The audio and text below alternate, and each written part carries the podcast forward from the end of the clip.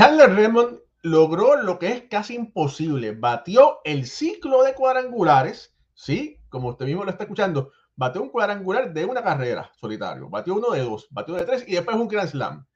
Algo eh, solamente visto una sola vez. Vamos a hablar sobre Aaron George, las posibilidades que tiene de pasar, empatar la, la, mítica eh, marca de los 60 cuadrangulares. Hablaremos sobre los Mets, el descalabro de los Yankees y muchas cositas más. No se vaya nadie, que béisbol ahora continúa.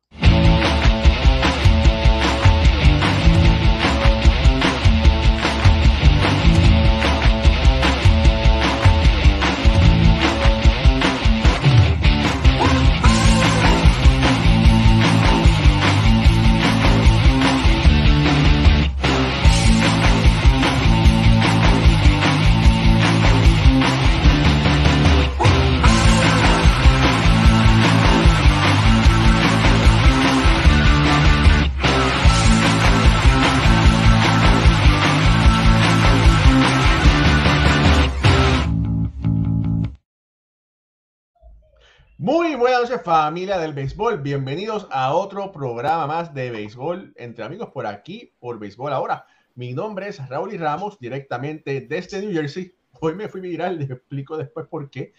Me acompañan nuestros mis amigos Ricardo Gibón desde Caracas, Venezuela, Alfredo Ortiz desde Puerto Rico y Pucho Barrios, el hijo pródigo, también desde Puerto Rico. Noche, noche donde hoy se está celebrando el Field of Dreams, algo muy bonito, muy significativo, pero lamentablemente ver en estos momentos los equipos de los Chicago Cubs contra el equipo de los Rojos de Cincinnati no es algo tan apetecible, ¿verdad? Eh, son equipos que no están jugando nada bien. Eh, sí, son dos franquicias míticas, ¿verdad? Eh, que son históricas y posiblemente cuando la MLB planificó tener estas dos franquicias pensaban que iban a estar un poco mejor. Lamentablemente no es así. Eh, no compara en nada el espectáculo de los Chicago White Sox y los Yankees de Nueva York del año pasado, pero este año trataron de traer a Ken Griffey Jr. y a Ken Griffey Sr., padre e hijo, imitando esa famosa frase de Let's, Let's Play Cash, ¿verdad? Vamos a, vamos a jugar las cachadas. Y ahí empezó todo. En este momento, los Cops en la quinta entrada están dominando a los rojos, no sorpresivamente, cuatro carreras por cero. Ricardo Vivón, rapidito, ¿qué te parece este encuentro? Mira, me parece muy predecible por la historia que tienen estas dos organizaciones y porque después de ver lo que fue el año pasado entre los Medias Blancas de Chicago, que fueron los protagonistas de la película Field of Dreams, más los Yankees, me parecía lógico ver por la historia a los Rojos de Cincinnati y a los Cachorros de Chicago. Difícil prever que estos dos equipos estuvieran en, en contienda o que pudieran esperarse un resultado diferente en cuanto a números se refiere y posicionen en sus divisiones con lo que estamos viendo este año. Creo que era totalmente previsible. Pero me parece un escenario muy bonito. Y no solamente están eh, Ken Griffey Jr. y, Senior, sino que también están todos los miembros del Salón de la Fama de los eh, Cachorros de Chicago, los que están en vida de los Rojos de Cincinnati. Pudimos ver a Johnny Bench y entre otros grandes peloteros acompañando a los Rojos. Me parece un espectáculo los uniformes de este año. El año pasado habían dudas con respecto al el de Chicago, la gorra de los Yankees que le salían como una especie de, como de hilos en el logo, como pelusa. En cambio, estos rojos de Cincinnati y la gorra de los cachorros especialmente fue un espectáculo. Creo que el escenario se presta mucho y hay que ver entonces más bien quiénes van a continuar con, esta, con este gran evento que no representa nada dentro de la clasificación, pero que creo que le da al fanático una visión diferente y el estadio ha quedado espectacular. Ahí tienen unos visuales más o menos, ¿verdad? De, los uniformes. Tengo que decir que me gusta mucho la gorra de los Chicago Cubs. a mí me eh, encanta y se agotó. Es muy bonita, de verdad que, bueno, qué bueno por MLB que van a seguir haciendo dinero con estos eh, uniformes. Más que el juego, Raúl, eh, aquí estamos, ¿verdad? La historia es lo que le, está dando importancia al momento. hablando de los uniformes, el equipo de Cincinnati está usando el uniforme de 1919, que fue el uniforme que usaron el año que ganaron en la controversial Serie Mundial contra el equipo de los White Sox. Y los Cops, eso es el uniforme que están hablando ustedes, que contiene la gorra bien llamativa. El uniforme que usó el equipo cuando ganaron el banderín en el 1929. Así que más, más que el juego, es la historia que hay detrás de todo esto. Pudimos ver Ryan Samberg, eh, Lee Smith, eh, lanzador y jugador de, de, ¿verdad? Cuando nosotros veíamos esos grandes equipos de los Cubs en los 80, eh, Andre Dawson. Así que bien bonito ¿verdad? lo, que pudieron montar. Ferguson Jenkins también, exactamente. Y bien bonito ¿verdad? lo que pudieron montar. Ya el juego, pues, en dos equipos que están eliminados, pues no tiene tanta importancia, pero sí la historia y cómo pintaron todo ese principio me pareció muy bonito. Mira, hay que decir que esto viene de una novela, no de una película. Una, una película lo hizo famoso, pero esto es una novela. Eh, y entonces eh, hay un. Voy a dejar buscar el tweet para que ustedes lo vean. Bueno, eh, voy a leerlo. En 1905, Archibald Moonlight Graham jugó la mitad de un inning para los gigantes de Nueva York. Eso es real, eso no es mentira. nunca apareció en un juego de grandes ligas después de eso se hizo médico. Y entonces eh, los escritores, como ustedes entenderán, hacen research. El, el, eh, sea, ¿verdad? Eh, el escritor consiguió esta, información y lo puso de protagonista, de uno de los protagonistas, en el libro. Y entonces ahí es que se hace famosa la leyenda de Archibald Moonlight Graham, ahora en, en Field of Dreams, el, el Parque de los Sueños. ¿Saben que, por cierto, eh, que es algo que coloqué en, en, mi red, en Twitter hace un par de días. Lo que consigan de franelas, eh, gorras, jerseys, va a estar disponible solamente por un periodo limitado en la tienda, tanto de Major League Baseball como Fanatics. Las, por ejemplo, las gorras y los uniformes del año pasado ya no están y, y es muy difícil conseguir.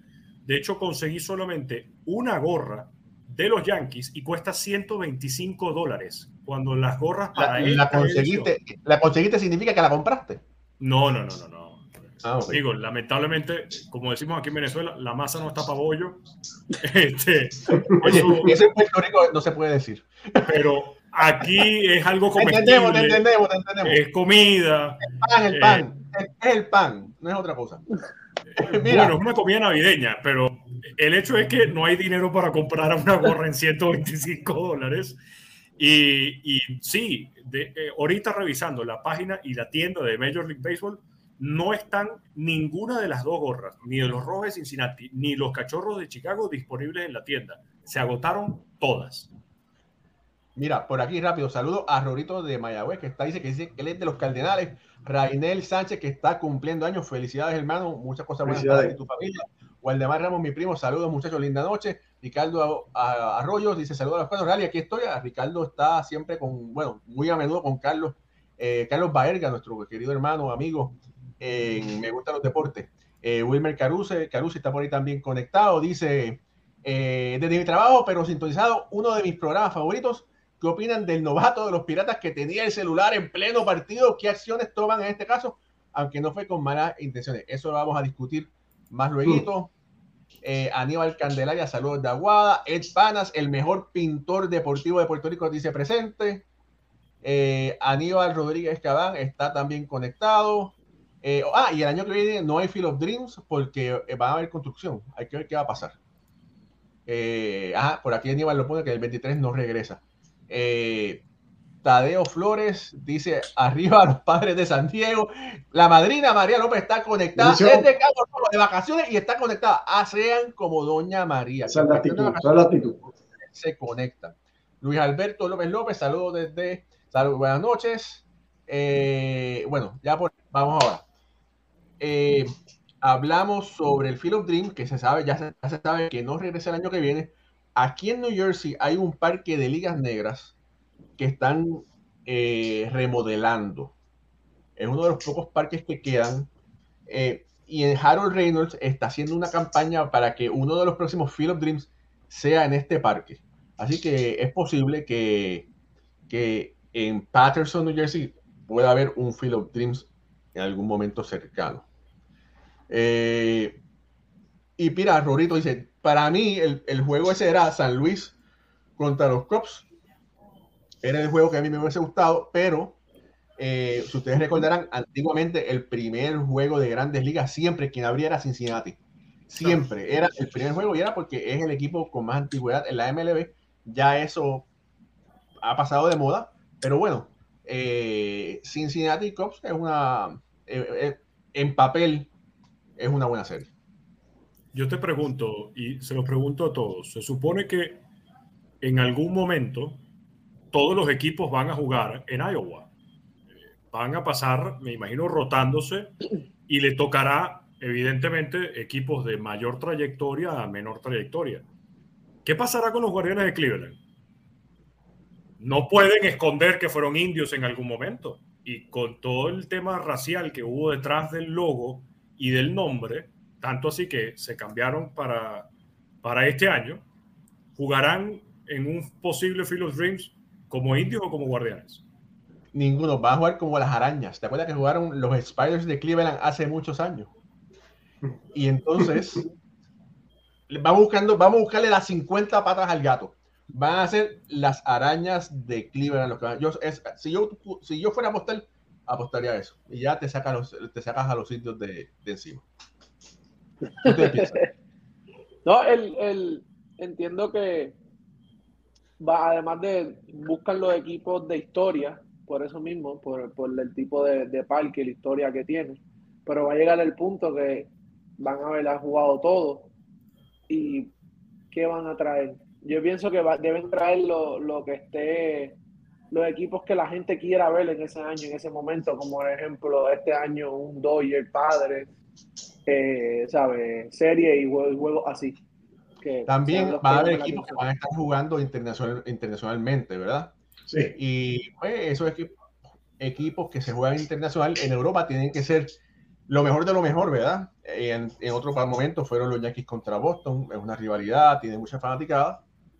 Eh, ¿Dónde van a jugar? ¿En, ¿En, Francia van a jugar la MLB? ¿O en Inglaterra otra vez? En Londres. En Londres. Londres. En Londres. Había mencionado, me parece que había mencionado Francia, no estoy seguro. Eh, pero bueno, eso, eso es problema de mercadeo de MLB. Nosotros, si hay juego, nosotros lo comentaremos y daremos nuestras opiniones. Bueno, muchachos, eh, el señor Chandler Redmond hizo algo casi nunca visto. Se había logrado anteriormente una vez. Eh, tengo aquí para, para que ustedes vean eh, lo que estaban. ¿Ve? Aquí un jonrón de dos carreras de Chandler eh, para el left field. Se fue, dos carreritas. Esto es triple A. El próximo, un cuadrangular con la base ya, también tirando el atrasado hacia la banda contraria. Chandler Redmond, su segundo. Ahí lo vemos con el uniforme. Después, un solitario que tampoco no empujó a la bola. Son tres hacia la banda contraria. Y, y este es el más violento. Ese fue el ese me lo voy a llevar. Y ahí se la comió y la sacó. Así que, bueno, Chandler Redmond ha hecho algo que casi nunca se había visto. Adelante, muchachos.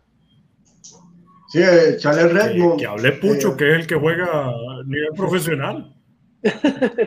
es jugador de las ligas menores del equipo de, de los Cardenales de San Luis. Con ese, con ese ciclo de cuadrangulares, eh, remolcó 11 carreras de las 21 que anotó su equipo ese día. Y la vez anterior que se logró pues fue por un jugador de nombre Tyrone Horn, de los Cardenales también, eh, de San Luis. Fue otro jugador de Liga Menor y fue el, el 27 de julio de 1998. Así que básicamente son dos jugadores de Liga Menor. En Grandes Ligas nunca se ha logrado esta hazaña. Pucho, ¿Tú sabes la... ¿alguna vez tú en un juego dijiste voy a bater un honrón y batete un honrón? No, nunca. Lo, lo, los honrones que yo di fueron, yo ni sabía, yo salía corriendo como los locos y, ah, se fue, tenían que mandarme a parar porque se fue. Yo, ah, ok. Yo no era, yo no era así, no tenía esa fuerza. Pero eso es una de esas noches que tú a lo mejor él llegó al parque así como Nolan Ryan, que no se sentía ni bien. Y, tuvo una de esas noches, o sea, de, sueño, de, wow. Yo no, había escuchado, yo, yo nunca había escuchado eso. Un ciclo de honrones. Chandler Redmond, y si tú y si vemos sus estadísticas, eh, no es nada de otro mundo. En su año de novato en la Liga Palacha, Mateo 287, después 259 y en AA 242. Así eso que. Es lo, eso es lo bonito del béisbol, cualquiera puede hacer algo grande. Eso es lo increíble, ¿verdad? saludos por ahí a Antón Pierre, que está conectado, y a Vicky Ortiz, que también está conectada por ahí. Y que también. Es mi comadre. Ah, bueno, pues qué bueno que está mirando, imagínate. y que también suele ser algo curioso. O sea, por lo general este tipo de hazañas las hace el jugador que ustedes menos se lo imaginan. Y como acaba de decir Cucho, que tiene toda la razón, eso es lo que hace bonito el béisbol. Porque aquí está este chamo, muchacho, joven, de la filial de, de ligas menores de los Cardenales de San Luis, que no tiene unos números espectaculares y resulta que está dando los cuatro cuadrangulares en un juego. En la película Moneyball veíamos como un jugador muy grande de peso conecta un cuadrangular, no se da cuenta, se cae cuando va a pisar la primera base. Ese jugador termina siendo Daniel Vogelbach, a quien hace apenas unos días anotó en carrera desde primera hacia el home y resulta que también recordaban a la película de Moneyball, miren, Billy Bean, este fue el muchacho que no, nadie creía en él y aquí está corriendo de home a primera. Eh, de primera a home. Es, lo más bonito del béisbol y creo que eso es lo que nos hace enamorarnos de este deporte. Oye, yo me estoy, me estoy convirtiendo en fanático de Vogelbach, ¿sabes? ¿Se está convirtiendo en... Sí, me estoy convirtiendo en fanático de Vogelbach. Pero bueno, ahora, hay que decir que el año de los cuadrangulares, ¿verdad? Porque eso fue, eh, se hizo este año y en este momento, el señor Aaron George está en posición de increíblemente arribar y posiblemente a rebasar la mítica cifra de los 60 cuadrangulares, que aunque no es el récord, todo el mundo dice, oh, los 60, los 60, ¿verdad? Todo el mundo piensa en los 60 de Beirut, eh, pero hay que decir que, que George está jugando extremadamente bien de verdad que tiene 45 y qué 45 porque una gran cantidad de ellos ha sido para ayudar a los Yankees a irse al frente, a ganar, empatar o a irse al frente. Ricardo. Mira, ah, ¿qué tal? Mucho, adelante. Mucho, adelante. No, eh, la, van, eh, lo último que estuve leyendo sobre George Ten Pace a, a 65. Eh, lo hablamos aquí eso, que era una de las cosas que a ver si, el, si, si podía mantener el, ritmo, ¿verdad? De los honrones por, por turno al bate y vemos que lo empezó una segunda mitad eh, eh, extraordinaria. Ahora mismo líder en, en carrera impulsada, ¿sabe? líder en OPS, en la liga, 45 cuadrangulares. Lo está haciendo todo por los Yankees. De verdad que George está haciendo ese ancla está haciendo lo que los Yankees ¿verdad? quieren que él haga y pues, los Yankees, Ricardo, dile que tienen que abrir la chequera. Bueno, me pareció que la oferta, y, es algo que hemos hablado en varios podcasts anteriores, 214 puntos o 213.5 millones de dólares por siete años era una oferta más que justa para Aaron Judge. Era, de hecho, una realmente buena oferta. Sí. Eh, que esté dando estos números creo que puede incrementarla a 250. Pero estamos claros que por más que hay que ver la temporadonta que está teniendo Aaron George en este año, también hay que ser objetivos y, y en eso piensa también los Yankees. Aaron George es un pelotero que ha sido muy vulnerable a lesiones, que de las seis, siete temporadas que tiene en grandes ligas, solamente tres ha estado realmente sano la temporada del 2017, la temporada 2020 eh, y la temporada pasada, más si agregamos esta, pero no ha sido un jugador que pueda estar todos los días y los Yankees tienen que pensar también a largo plazo. Yo considero que se va a quedar en Nueva York, que no va a buscar otro mercado, porque también considero que los Yankees van a estar nombrando una vez firmen la extensión de Aaron George al próximo capitán de este equipo con toda la responsabilidad del caso que eso conlleva. Evidentemente lo que está haciendo es algo épico, no solamente para su carrera, sino para la historia de los Yankees. Solamente tres peloteros estarían haciendo récord de cuadrangulares en la Liga Americana y los tres son de los Yankees, Babe Ruth, Roger Maris y ahora Aaron George. Es algo muy inusual encontrar a un pelotero que tenga estas características, que sea líder, que se lleve bien con la prensa y que sea querido por los fanáticos desde, de Nueva York desde que debutó. Y creo que esto es lo que hace a Aaron George que no, por más que él vaya a estar en la agencia libre, no vaya a estar mucho, no vaya a estar muy enfocado en otras, en otras ofertas. Pero al final esto es un negocio y muchas veces no necesariamente el jugador termina donde los fanáticos quieren y donde probablemente el equipo también quiera. Esto lo iremos viendo a medida que pase la temporada y donde pase la temporada muerta. Históricamente, Aaron George, la mayor cantidad de cuadrangulares en su carrera los pega durante el mes de septiembre. Y ahí es cuando puede repuntar para romper esta marca, que solamente le faltan 16 para empatarlo, 17 para romperla. Sí, para, para, para mí lo, lo más importante en, básicamente en esto, hablando de los cuadrangulares, son para George sería romper la marca de Maris de 61, porque con toda la mítica de, de Beirut, aquí muchas veces hemos explicado, ¿verdad? Que la época en que jugaba Beirut era una época diferente donde solamente se enfrentaba a los jugadores blancos y había otro, tipo de juego.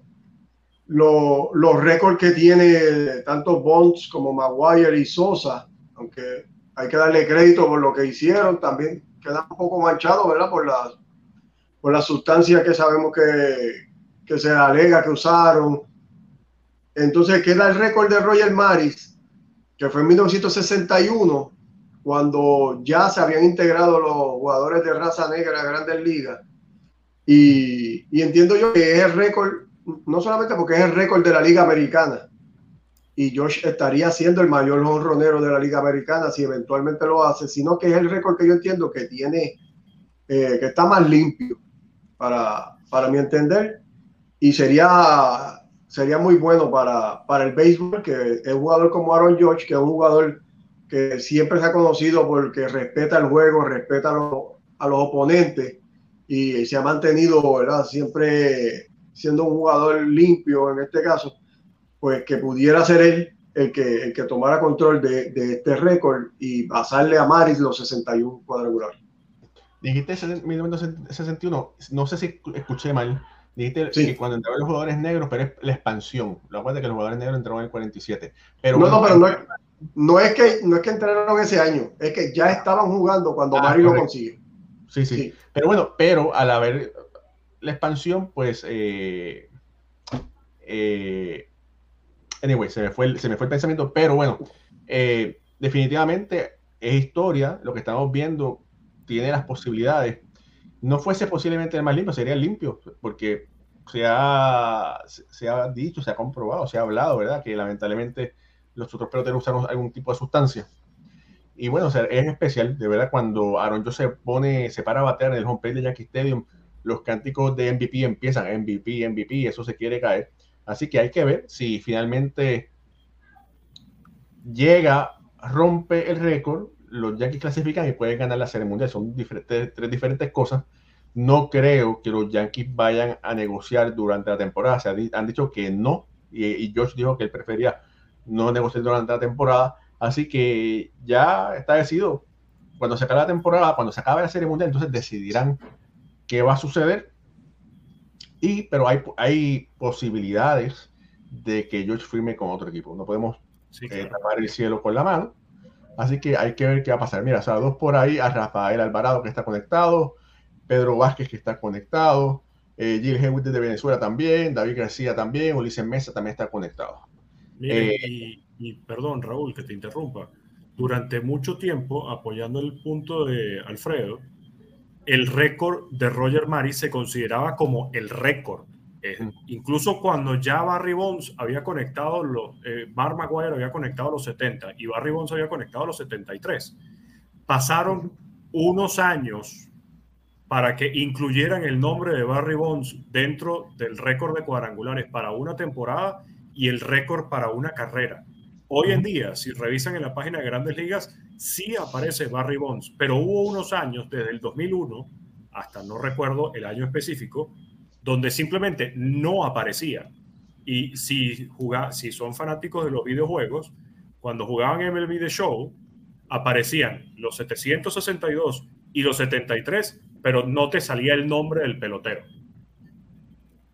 Mira, y yo vi eh, la bola del la bola del récord de Barry Bonds, la cogieron y le hicieron un asterisco. Eh, ¿Verdad?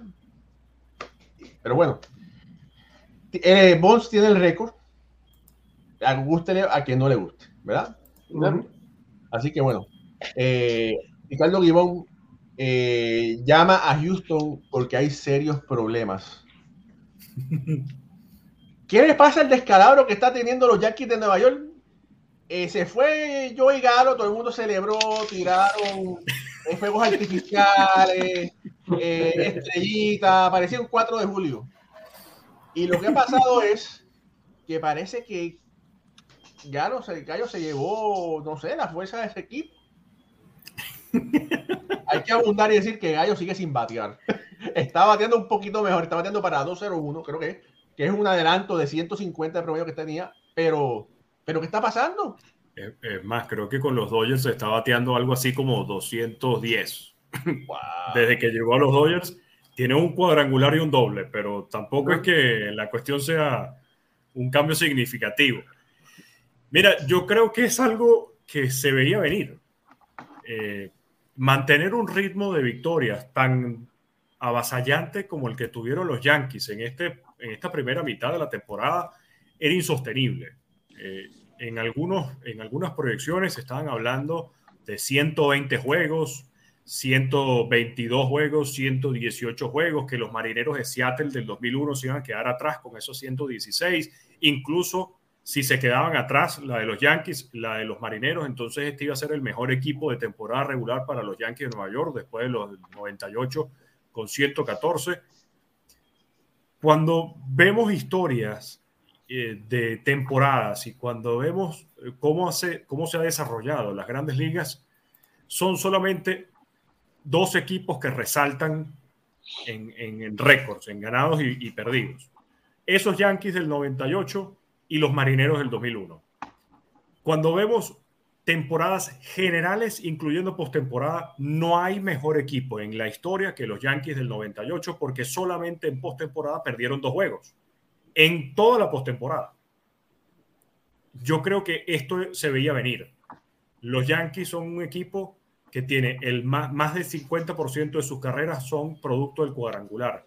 Cuando no conectan cuadrangular, entonces pueden perder los juegos y los pierden por el picheo, por el bullpen o por la propia defensa. Ver fanáticos exigiendo que este equipo se tuvo que haber movido en el mercado de cambios, que tuvieron que haber firmado a Luis Castillo, a Daniel Bart, a Charlie Blackmon, que tuvieron que haber traído a Juan Soto y que traigan a todo el mundo, eso no es así. El béisbol es un juego de estrategias y que en este caso los Yankees hicieron lo mejor dentro de lo que estaba disponible en el mercado y lo que estaban dispuestos a pagar. Si estamos viendo a estos Yankees, lo importante, señores, es clasificar a la postemporada. Los marineros de Seattle ganaron 16 juegos y fueron después eliminados en serie divisional. De nada te sirve entonces ganar 116 y perder en serie divisional. O perder contra el comodín, que pudiera ser hasta Entonces, si la mentalidad de los Yankees, a propósito, por cierto, de que hoy es el último capítulo de la serie de Captain, es ganar o fracaso, entonces tienes que ganar el último juego de la campaña. Y en eso es lo que se tiene que concentrar el equipo. Esto es normal, son 162 juegos en una temporada. Y en mi opinión, para, para no seguir ondando más dentro del asunto, se veía venir.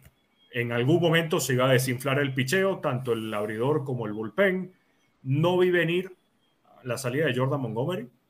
Y ahora más bien es cuestión de esperar a que un Miguel Andújar pueda aprovechar la oportunidad que le están dando por la lesión de Mark Carpenter, que Mark Carpenter pueda regresar bien en estas seis, ocho semanas que le dieron, que pueda al mismo tiempo regresar Giancarlo Stanton, que está próximo al volver de la lista de lesionados, y que todos empiecen entonces a producir, porque tienen que batear para contacto, pero ha sido así la filosofía de los Yankees de hace muchos años, cuadrangular o nada, por algo son los bombarderos del Bronx.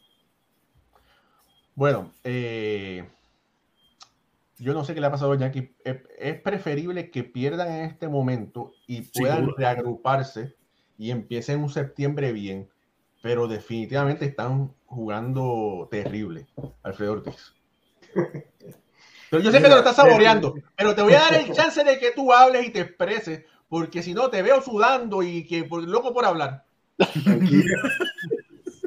No hay mucho que buscar. Mira, este, en base lo que ustedes tienen, tiene base, ¿verdad?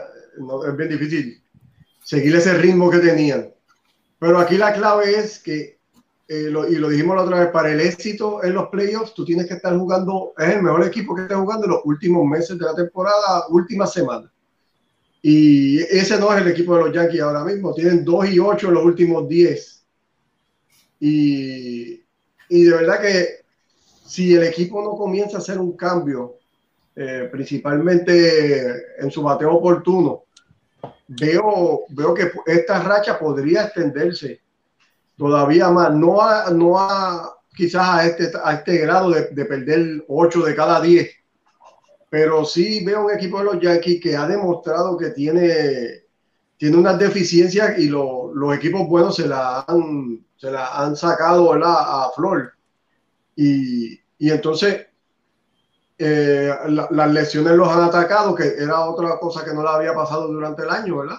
habían estado bastante saludables y últimamente las lesiones también los han atacado. Así que este equipo de Nueva York tiene que volver a, encaminarse por la ruta ganadora. Pero aquí también hay que darle mucho crédito a los equipos que han jugado contra ellos. El equipo de los marineros le ha ganado dos series consecutivas al equipo de los Yankees, que eso no lo hacían desde el 2002 y le ganaron la serie de, la temporada completa, cuatro juegos de cuatro victorias contra dos derrotas. Y, y, los marineros aquí demostraron que, hay, que un equipo que hay que contar con ellos hasta, hasta el final. Fue, fue, una serie bien, bien emocionante. El primer juego fue dominado por el equipo de los Yankees, pero luego de eso los marineros dominan los, los otros dos juegos, donde el equipo de Nueva York en 18 entradas solamente dio 7 hits contra el picheo de, Luis Castillo y Robbie más, más el, el, bullpen. Eh, entiendo que este equipo de Seattle demostró que es un equipo muy bueno y aparte de que los Yankees están pasando por un momento difícil, aquí yo le doy crédito a los marineros que fueron los que vinieron a ganar, jugaron bien contra el equipo de los Yankees y, y dominaron la serie. Aparte de Nueva York, ¿verdad? Eh, quiero decirle que el equipo de los Dodgers, calladito, ¿verdad? Porque no, no es un equipo que está ahora mismo haciendo tanto ruido, no hizo mucho ruido en, la, en, los cambios, no, no cambiaron mucho su, su elenco. Eh, tiene 70 y creo que 73 o 74 victorias y va en camino a pasar también al equipo este de Seattle de las 116 victorias. Así que otro equipo que hay que tomar bien en, en cuenta, han ganado creo que 10 juegos consecutivos. Es el equipo de los Dodgers, que, también se encamina a romper récord si siguen eh, ese trending. No, y en los últimos, en los últimos, en los últimos 15 días los Dodgers tienen 3 y 1, Alfredo. Mm, por eso que, le bajaron la a San Diego increíble. A San Diego les bajaron, como decimos acá, le, les bajaron el moco. Después de ese cambio de Juan Soto, eh, que a San Diego todo el mundo estaba eh, tú sabes, se acabó esto Ricardo también, hermano. Así decimos acá, Ricardo. Pero, Ricardo, oye, hay que llamar, el, aquí, aquí, aquí se llama el 911, si hay que llamar a emergencia o algo. Es que de verdad nunca he oído esa frase y me pareció divertidísima. No, y tenemos. ¿Cuántos años tenemos conociéndonos? Y, y nunca he oído esa frase, ni siquiera en un grupo de WhatsApp que tenemos. Bueno, así, así, de, así decimos cuando viene un equipo, tú sabes, como San Diego estaba, que estaban eh, el, el, la, la, emoción, la euforia por el cambio de, de Juan Soto, cualquiera. Y vinieron los Dodgers 4-0, vámonos. ¿Y qué pasó? Eh, Tienes que decir la hora, ¿qué pasó? Tienes que decir la frase ahora. Ah, la frase, ah, pensé que iba a poner el viejito. pensé que iba a poner el viejito. No, pero de verdad, los Yankees no, no deben, eh, tienen que salir de, este, de esta mala racha, de seguir jugando y con calma. Todavía queda un mes. No, no pueden entrar, ¿verdad? No pueden arrastrar esto al mes de septiembre. Eh, porque ya después de ahí, ¿verdad? Se va cerrando el cerco y, y no es y va a estar en la, va a estar en la mente de ellos y, y puede ser, pueden, no puede ir muy bien en la, la postemporada. Bueno, vamos a hacer una, una, sección próximamente que se va a llamar Puertorriqueñismos con Pucho Barrios. El de hoy es el primero. ¿Cómo, ¿Cómo es, Pucho? Dilo otra vez. Les bajaron el moco. Ok, ya está bueno. Entonces ya próximamente seguiremos con esa sección. Y bueno, va, mira, vamos a hablar ahora de equipos que valgan la pena hablar. Y sí, los Mets de Nueva York siguen, continúan. Ah, yo, pensé que, yo, pensé que, iba a decir Baltimore. Bueno, en otro momento, pero vamos a hablar un poco de, de, los Mets de Nueva York. Mira, los Mets siguen encendidos. Los Mets siguen encendidos. Y tengo que decir, familia, que hoy me fui viral. Eh, me fui viral, les voy a enseñar el tweet y les voy a decir qué pasó. Pero bueno, eh, déjame buscar aquí el tweet. Y, oye, y sigue cogiendo, pero bueno, vamos, vamos a poderlo ver aquí. O sea, tu teléfono explotó. O sigue explotando. Va, mira, mira, ve, mira cómo va, 3.445 y sigue, mira. Y fue Ay, que eh, me, llegó, me llegó una confirmación.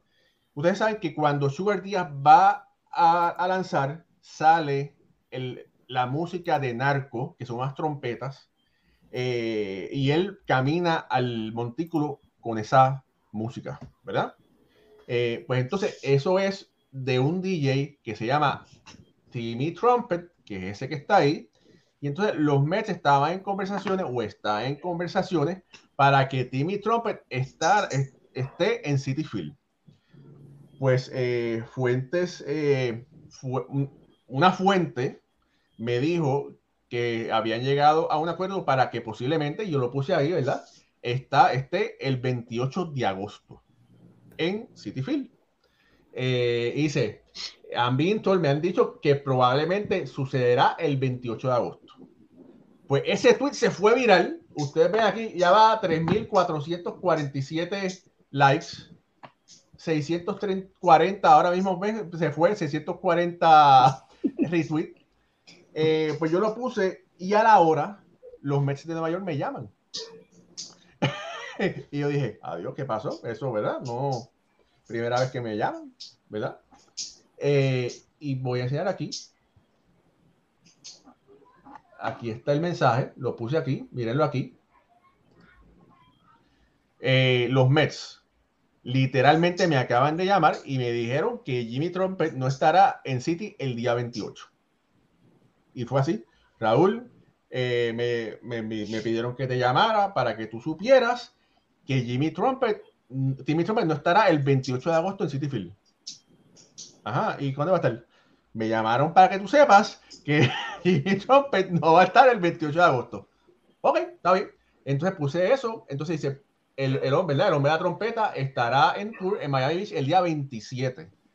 Eh, y después en Tailandia el día 3 de septiembre. El hombre es una estrella en Europa, es increíble, es como Steve Aoki, eh, como los grandes DJs del mundo, del espectáculo. Eh, y entonces este lo puse ahí, solamente tiene 9 eh, retweets, 14 retweets, o son 25 y 112 likes. Eh, y alguien me dijo, ¿y por qué no borraste el otro? Porque si lo borro, estoy diciendo que me lo inventé o que fue un error y no fue un error, ni tampoco me lo inventé. Por eso puse, me corregí, lo puse abajo y también puse, eh, le di retweet al comentario. Y se lo envié a los Mets para que sepan que, que lo escuché y puse eso. Y me contestaron, gracias. pero, pero el, eh, esto, pues, la gente, ¿cómo es? Eh, hablé, no lee y sigue cogiendo eh, retweet y likes el comentario ese de Jimmy, de Timmy Trumpet, me fui viral. Eh, sí sé que los Mets están tratando de traerlo a City Field. Hay que ver qué va a pasar. Para los que no lo han visto o para que no lo sepan, hay una plataforma en City Field para el, el Right Center Field donde los viernes hay un DJ. Hay un espectáculo prejuego. Eh, así que si deciden traerlo, hay un sitio donde Timmy Trumpet puede tocar la, la campana, la trompeta y puede dar un pequeño show ahí. Hay que esperar a ver qué sucede. Si lo traen, si pueden llegar a un acuerdo, porque sabrá Dios la cantidad de dinero que ese hombre está pidiendo, ¿verdad? Porque está llena los estadios. Usted busque Timmy Trumpet en YouTube y usted va a ver que eso es un mar de gente. Eh, hágase ese ejercicio. No ahora, pues está en show, después cuando se acabe, ¿verdad? Después usted lo busque, ahora no. Eh, y bueno, solo, solo sabrán decir, no, pero un avión de Miami a Nueva York es corto, son dos horas. Sí, pero yo no sé si yo quisiera traer a TV Trumpet durante el medio de la temporada, ¿verdad? Pero vamos a ver qué va a pasar. Pero Estaba hablando con Steve Cohen. quería compartir eso, eso con, con todos ustedes. Mira, eh, nuestro amigo José Chevel Guzmán, ex lanzador de Grandes Ligas, comentarista oficial de los rancheros de Texas, aquí con nosotros. Lo hemos tenido aquí anteriormente eh, con el gran placer, el gran honor de entrevistarlo. Eh, Chevel, tengo que llamarte para ver cuándo te podemos traer otra vez para discutir y analizar un poquito lo que está pasando en la Grandes Ligas. Pero bueno, te quería saludar. Gracias por estar aquí. Eh, mira, y Pedro Vázquez hace la aclaración y dice: Le bajaron el moco, es refranes de los barrios de Puerto Rico. Ahí está. Bueno, pues entonces ahora, ya que hice esa pequeña explicación de lo que pasó con, con Timmy Trumpet, eh, quiero poner por acá que los Mets siguen en primer lugar. Hace dos días atrás, cuando salió el sol y los, lamentablemente, los Yankees. Yo lamentablemente, ¿verdad? Porque yo vivo aquí en el área de New Jersey, Nueva York, y yo crecí eh, rooting, como dicen los americanos, apoyando a los dos equipos. Eh, ustedes saben que eh, Ricardo Gibón, eh, yo no voy a decir que él es yanquista, pero él escribe y comenta sobre los yanquis de Nueva York. Y entonces, mucha gente dice que yo soy yanquista, mucha gente me dice, Raúl, te tienes que definir. Y yo no sé por qué dice que me tiene... Eso no es un problema de definición, porque yo no tengo problema es este, apoyando los dos equipos, pero bueno, quiero poner por aquí eh, una persona que dicen que puede ser el Saiyón de la Liga Nacional. Y el señor Sugar Díaz. Eh, pero lo que mucha gente no se ha percatado es que Sugar Díaz puede ser, puede recibir votos de MVP. Porque si usted le quita los salvados, la dominancia que ha tenido Sugar Díaz de los Mets de Nueva York, los Mets de Nueva York no estuviesen donde estuviesen en este momento, estuviese sin lugar a dudas el equipo de Atlanta. Así que hay que decir, hay que ser muy claro, hay que ser muy claro y decir que los Mets tienen tres potenciales MVP. Tienen a Sugar Díaz, tienen a Pete Alonso y tienen a Francisco Paquito Quindoso. Adelante, muchachos. Bueno, yo creo que la, la, definición del MVP en la Liga Nacional nuevamente va a estar mucho, mucho más reñida y más discutida que en la Liga Americana. Y por algo, no entiendo por qué, pero ya son varios años donde en la Liga Nacional es donde están las discusiones, en la Liga Americana no pasa nada, sino ya es, vamos a, a pasar rápido el gran trabajo que viene haciendo Sandy Alcántara con los Marlins de Miami, de manera impecable. Esta mañana, en el primer juego de la serie, Sandy Alcántara venía lanzando de manera espectacular y resulta que lo dejan para un octavo inning y al final termina cargando con la derrota y le subió la efectividad a 2.0 algo. El gran trabajo que viene haciendo Tony Gonsolin con los Dodgers, cargando a una rotación tras las ausencias de, Clayton Kershaw, de Dustin May, de Walker Buehler, también ha, sido importante tener en consideración, pero el tema que tienen contra Gonsolin es que no tiene la cantidad de innings que tienen el resto de los, de los lanzadores.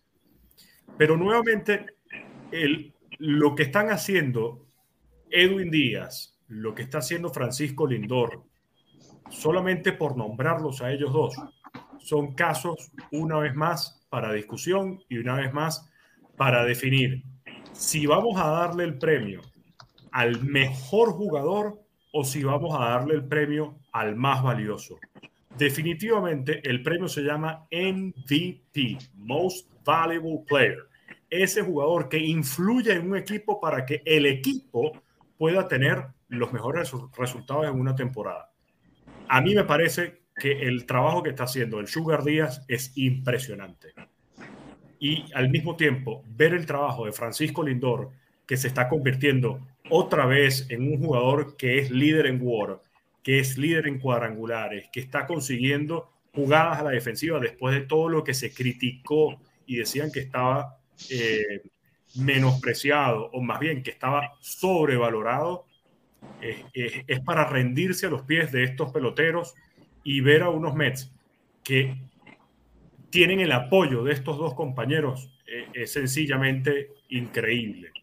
Eh, la verdad es que es injusto poder escoger a uno porque el trabajo que también está haciendo Austin Riley y que el año pasado, en mi opinión, tuvo que ser el más valioso de la Liga Nacional, este año lo está repitiendo.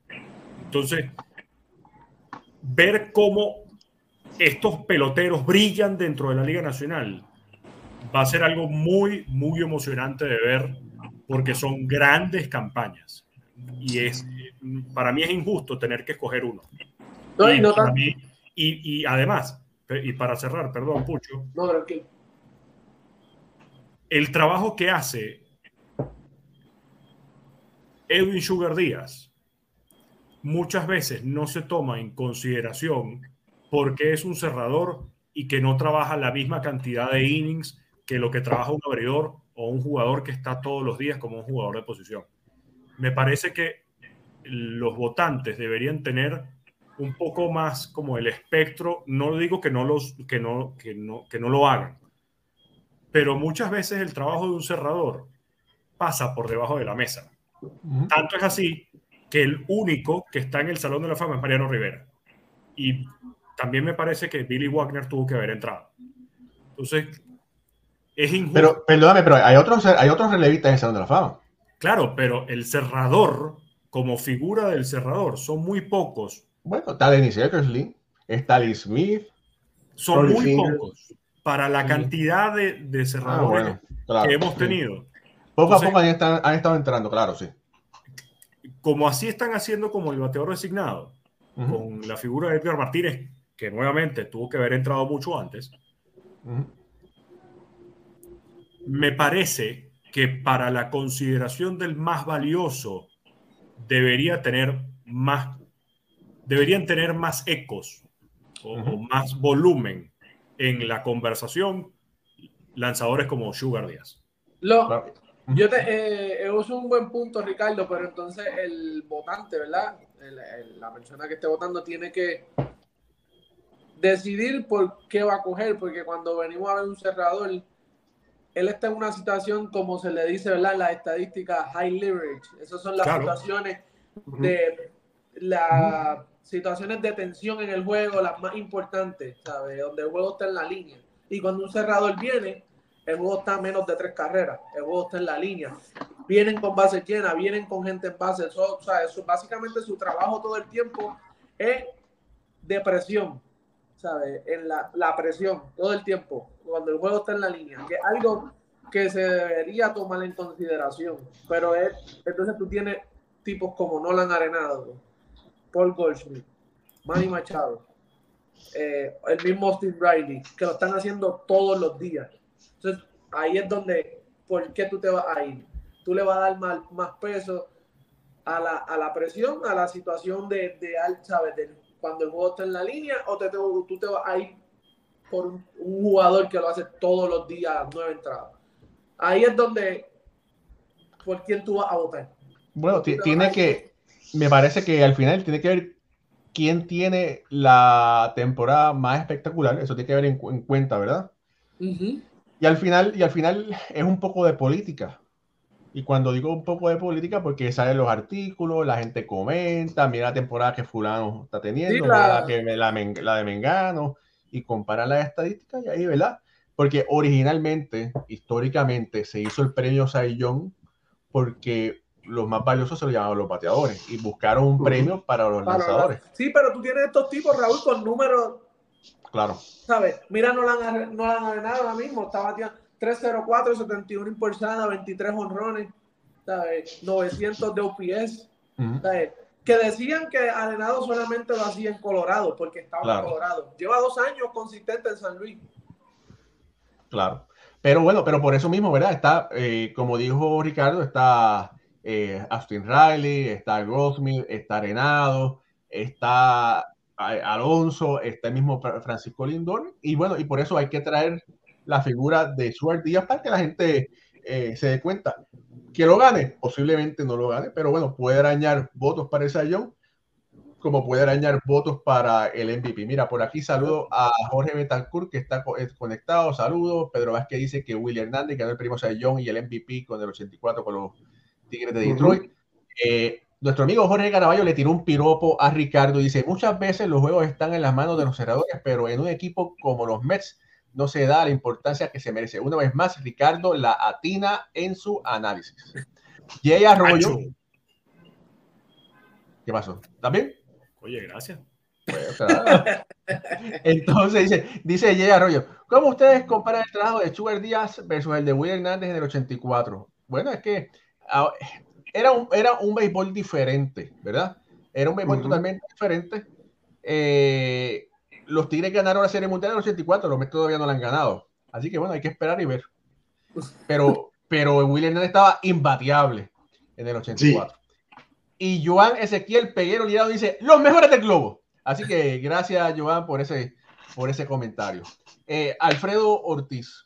Mira, ese, primero, Willy Hernández tenía una especie de, de screwball que tiraba y se caía ahí en la esquina afuera, que dominante totalmente por, por algunas campañas, tanto con Filadelfia cuando pasó después a Detroit. Eh, Sugar lo que viene es apagar fuego, es un, es un cerrado totalmente diferente de lo que hacía Willy. Obviamente ambos han sido exitosos, pero un comentario de, de nuestro amigo. Eh, Mira, me, siento muy contento el mero hecho de que, de que se esté comentando solamente y que se tome en consideración algo de mencionar a Sugar para MVP, ya con eso me siento muy contento por él. Ahora, eh, realmente tiene una gran oportunidad de estar en, entre los finalistas para, para Cy Young, y esto sí es serio. Eh, además de Alcántara, que ya lo mencionamos, Gonzolin, y el otro lanzador del equipo de los Dodgers, que tienen unos récords bien impresionantes.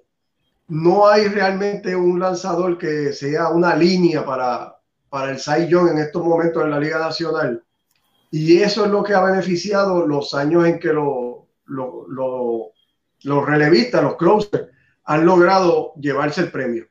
Que no hay un lanzador iniciador que esté bien dominante, que sea una línea para el premio, y entonces puede ahí meterse un, uno de los relevistas que tenga una temporada tan impresionante como la que está teniendo Sugar y así que ha podido ganarlo anteriormente.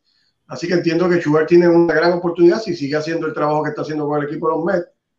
Eh, está, lanzando como, como nunca en su carrera y entiendo yo que tiene que ser considerado para estar en esos finalistas.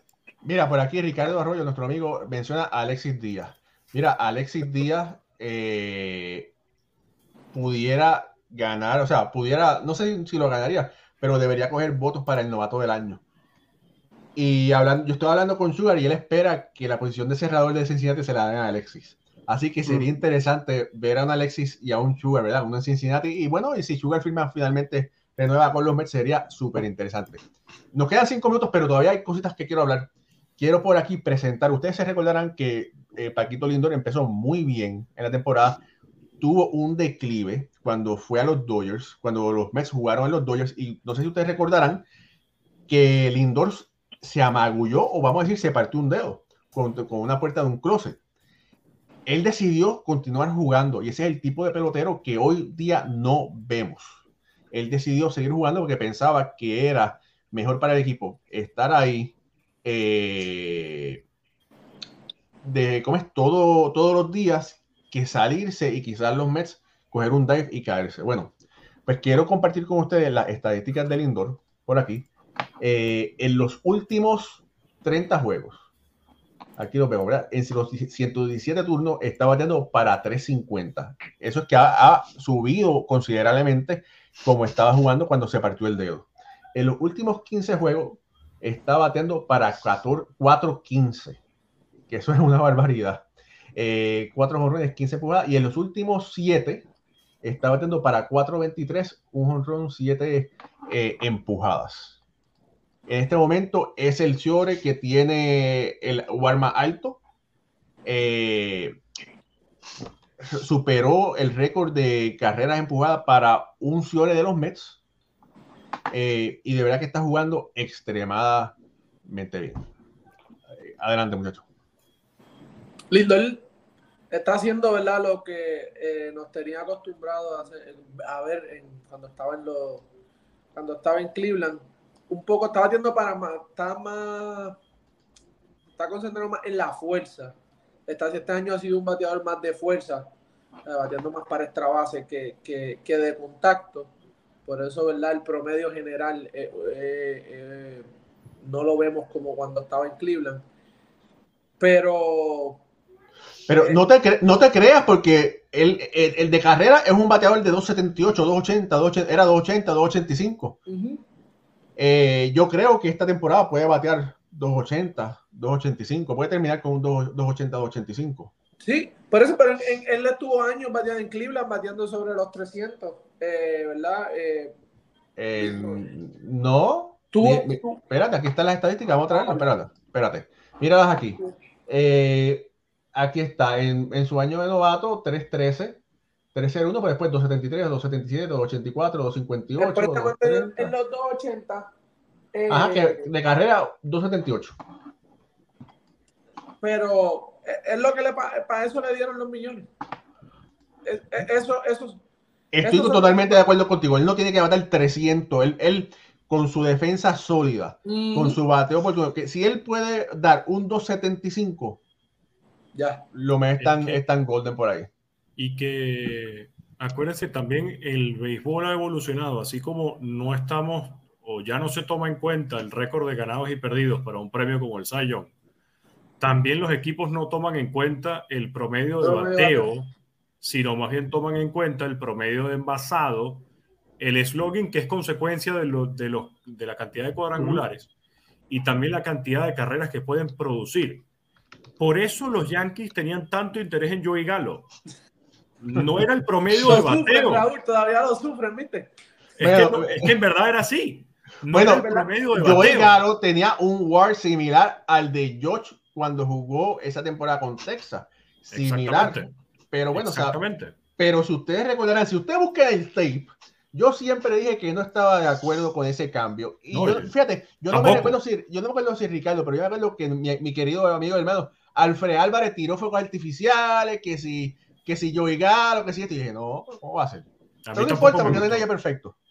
A mí tampoco me gustó nunca, porque yo más bien considero que un pelotero que tenga un promedio de bateo por debajo de los 275, 270, por más que me remolque, depende de la, claro, ahí depende de la cantidad de carreras, pero yo prefiero un jugador que conecta imparables todo el tiempo y que siempre está en circulación que un pelotero que se poncha 200 veces, como es el caso de Joey Galo. Y quería además destacar lo que es la temporada del señor Francisco Lindor, que solamente en estos momentos hay dos peloteros en las grandes ligas que tienen 20 cuadrangulares, 10 bases robadas, 70 impulsadas y 70 anotadas. Aaron George, Francisco Lindor. No hay más nadie. Y, creo, y Paul, Paul Goldschmidt no lo tiene también. No estoy tan seguro ahorita de Paul Goldschmidt. Este tweet es de ayer. Vamos a ver, espérate. Y, y, a menos que con el cuadrangular que conectó Paul Goldschmidt hoy, anotó dos carreras y remolcó tres de las cinco que anotaron hoy en el juego los Cardenales de San Luis. Eh, definitivamente la temporada de Paquito es clase aparte. Y a Lindor, más allá de su promedio, que no está por encima de los 300, lo que se necesita de él, defensa sólida, carreras impulsadas, los cuadrangulares no tanto, pero los está consiguiendo. Por el eh, tiene los números, pero le faltan cinco bastias y cinco bases robadas. Cinco. Cinco, no tiene nadie. Eh, es un, lo que está haciendo Francisco Lindor vale esos 350 millones de dólares, que los Mets además le lo recuperaron el año pasado, pero, eso está listo. Bueno, bueno, bueno.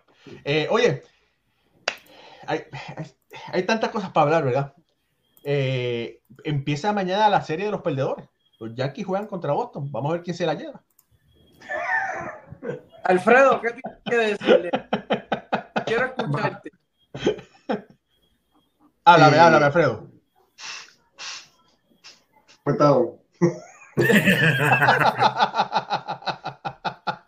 El equipo está pasando por un momento difícil, así que tienen que tratarme con calma también.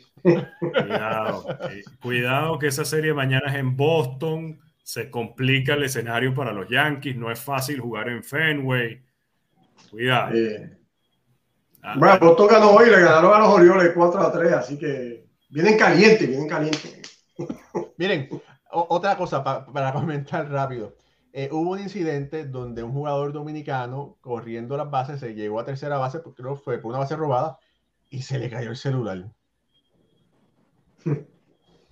el problema no es que se le haya caído el celular, que es horrible, pero en grandes ligas tú no puedes tener celulares en el dogout. Porque eso viene eh, del robo de señas, no solamente de, de Houston, sino de todos los equipos. Eso han pasado memos, han pasado, lo han avisado. Y entonces Grandes Ligas va a hacer una investigación a los piratas y a este pelotero, donde posiblemente Grandes Ligas multe, no sé si al pelotero o a los piratas, pero puede, puede multarlos. Ahí todos van multados, Raúl. Ahí vamos.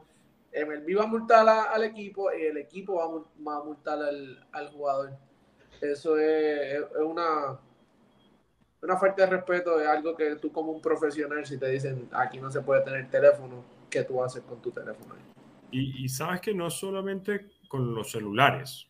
Eh, creo que la política incluso de los uniformes en el convenio colectivo y en las reglas del béisbol estipula que tú no puedes jugar con, con aretes, con zarcillos, con pendientes. Y cada vez es más común ver peloteros con, con estas costumbres, incluso lanzadores que además se los mandan a quitar desde el momento en que entran al dogado, a que salen al terreno, corrijo.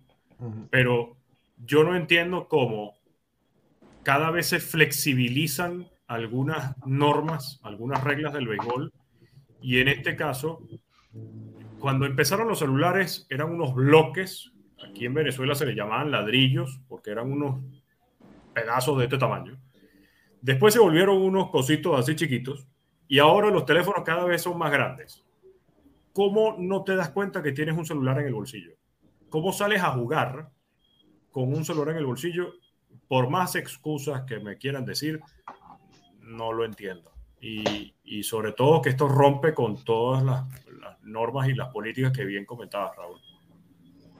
Y se puede prestar también para que se comente de que le están enviando algún tipo de señal o algo utilizando un equipo electrónico que está prohibido también y más cuando ya pasamos hace unos años con la situación de los astros y todo lo demás. Así que está, está de más que, que tengan que, que estar volviendo a repetir esto cuando ya se sabe que no se puede.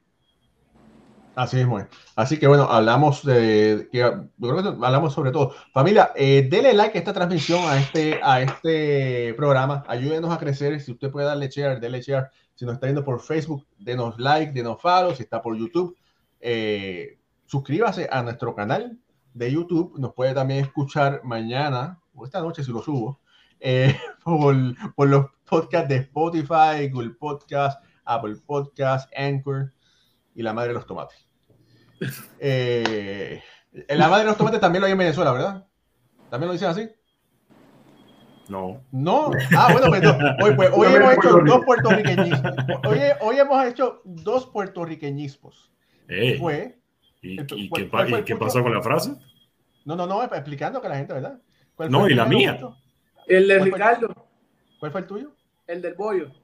Ah, pero oye, nos van a quitar el, nos, nos van a cancelar aquí el canal. Pero, pero eso se dice aquí también.